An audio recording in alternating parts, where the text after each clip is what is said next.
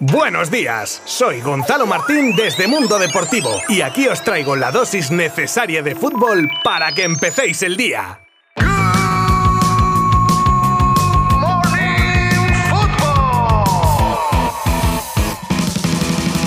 Ay, qué pena más grande que es el último Good Morning Football de la semana. Pero bueno, os dejo hasta el lunes en las mejores manos con nuestros compañeros de la web de Mundo Deportivo y de las redes sociales para que no os perdáis nada del mundo del fútbol, que ya vuelve a rodar el balón en la Liga Santander y del deporte en general, por supuesto. Todavía con la resaca de la mágica barra histórica tarde-noche de ayer que agüita cómo lo pasamos. En el episodio de hoy hablaremos de cómo se le plantea el futuro a Coutinho, ojo a la cumbre secreta en Barcelona por Rudiger, por que nadie se olía la tostada, palabras de Alkelaifi sobre Florentino que no tienen desperdicio, el momentazo de la familia de la jugadora del Madrid Teresa Abelleira en el Camp Nou con invitada sorpresa y más cosas sobre Mohamed Salah, el Kun Agüero, el Mundial de Qatar, la familia Beckham y qué más os puedo decir. Bueno, sí, que no os marchéis porque hago cuenta atrás para comenzar este episodio de hoy, viernes 1 de abril. Os habla Gonzalo Martín desde Mundo Deportivo y vamos en 3, 2, 1.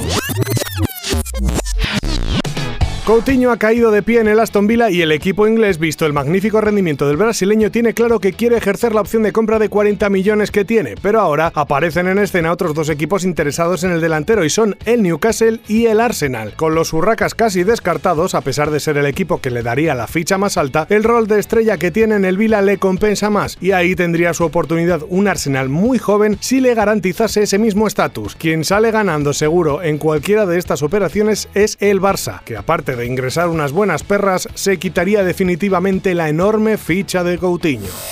Bueno, bueno, bueno, señor Sassenesi, representante de Rudiger, que te han pillado con el carrito del helado. El central del Chelsea, que ya sabemos que no va a renovar con el equipo inglés, se encuentra en tratos con Bayern y Juve, y se dice que todo fue una reunión de cortesía. Es más, los integrantes de la cúpula barcelonista le dejaron claro que a día de hoy no tienen intención de incorporar más centrales y menos si piden 12 millones por temporada, siempre y cuando eso está claro, no se rompa la renovación de Araujo. Entiendo que la situación del jugador hace que su agente esté en modo picaflor, a ver dónde coloca a su representado a mejor precio. Opinión mía, ¿eh? Pero claro, todos nos quedamos ojipláticos al conocer a través de Sky la clandestina reunión.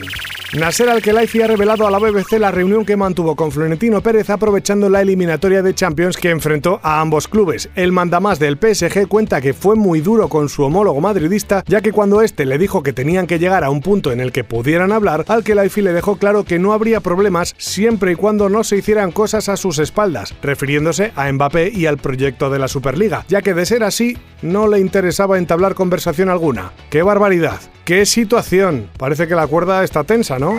Preocupación en el Dortmund con el regreso de Haaland del parón de selecciones renqueante tras torcerse el tobillo después de una entrada que sufrió el noruego. Y el míster del Borussia anda preocupado porque dice que tiene el pie hinchado y azul, y ya son varias las lesiones que ha encadenado Haaland, algo que podría traer problemas de cara a la recta final de la temporada, quizá la última en su actual club. ¿Quién sabe?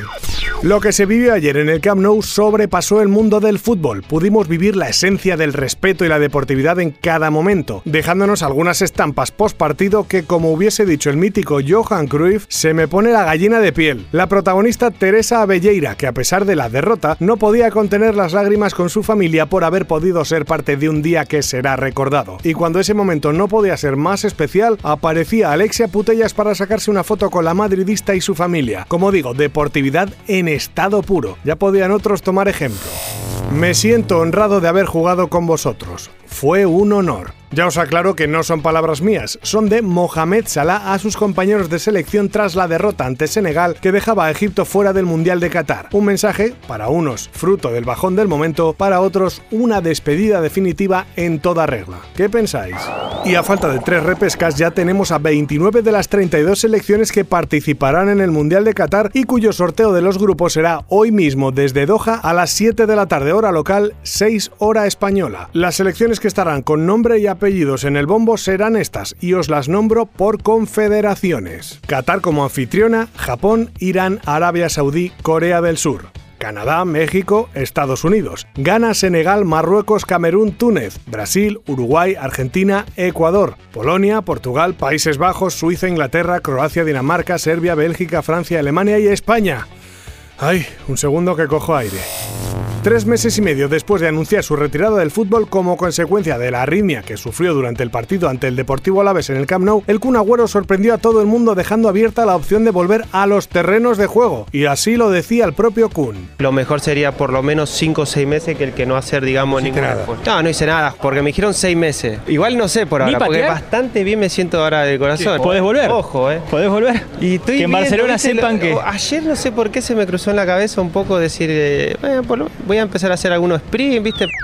Y terminamos con una de esas historias que por desgracia en los últimos tiempos vienen ligadas con el mundo de los futbolistas, y son los asaltos a las casas de estos. Ya han sido noticias varios casos y ahora se une el de nada más y nada menos que la familia Beckham, y con los miembros de la familia dentro de la propia casa, que por suerte no se percataron del atraco hasta que uno de los hijos de Beckham, que regresaba de madrugada de una noche de fiestuki, vio los cristales y una habitación desvalijada y alertó a sus padres que inmediatamente llamaron a las autoridades. El ladrón se llevó objetos valorados en de euros, pero como os digo siempre, al final, esa sensación de inseguridad y miedo que se tiene que quedar en la cabeza tiene que ser bastante desagradable.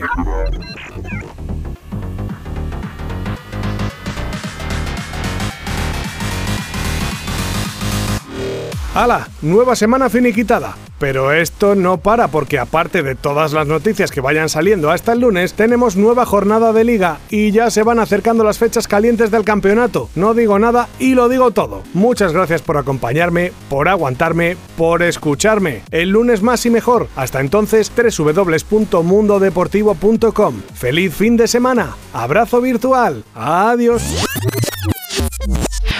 Mundo Deportivo te ha ofrecido Good Morning Football, la dosis necesaria de fútbol para comenzar el día.